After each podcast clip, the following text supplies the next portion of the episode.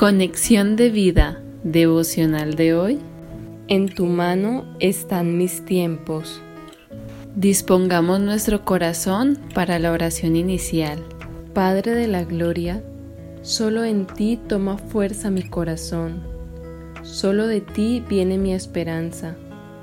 Tú suplirás todas mis necesidades.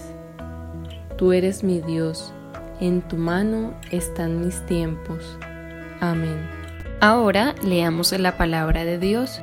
Salmo 31, versículo 14 y versículo 15, parte A. Mas yo en ti confío, oh Jehová.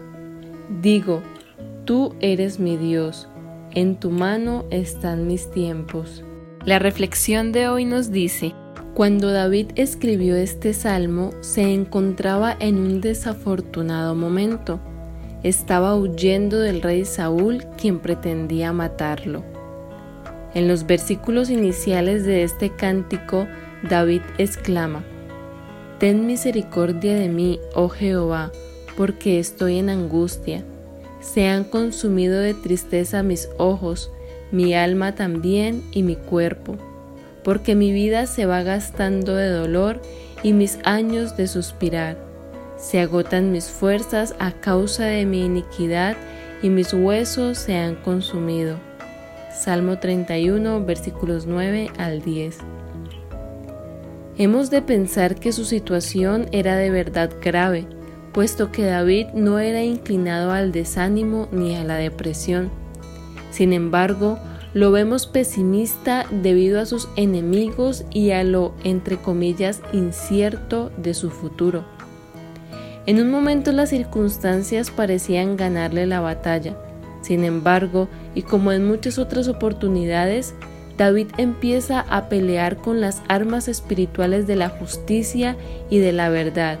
Y así como batalló contra aquel gigante Goliat al que le declaró, Tú vienes a mí con espada y lanza y jabalina, mas yo vengo a ti en el nombre de Jehová de los ejércitos, el Dios de los escuadrones de Israel, a quien tú has provocado.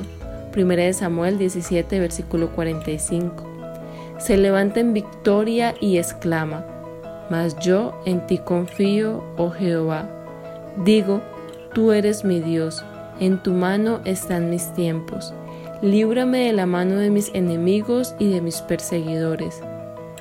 Sucede entonces que el Todopoderoso, el Dios de los escuadrones de Israel, una vez más hace suya la batalla y lo rescata de la angustia y de la incertidumbre. Tiempo después, David llegó a reinar en lugar de Saúl. Fue un rey sabio y próspero, y Dios le dio paz de todos sus enemigos. Su futuro hasta la actualidad fue glorioso porque Dios levantó de entre sus descendientes al Mesías, nuestro Señor Jesucristo. Así que aunque estemos atravesando valles de sombra de muerte, no temamos mal alguno. Nuestra vida y nuestros tiempos están en la mano de aquel Dios que cumple sus promesas.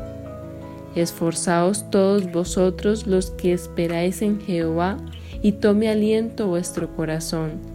Salmo 31, versículo 24. Como David, ganemos las batallas de rodillas ante Dios. Visítanos en www.conexiondevida.org. Descarga nuestras aplicaciones móviles y síguenos en nuestras redes sociales.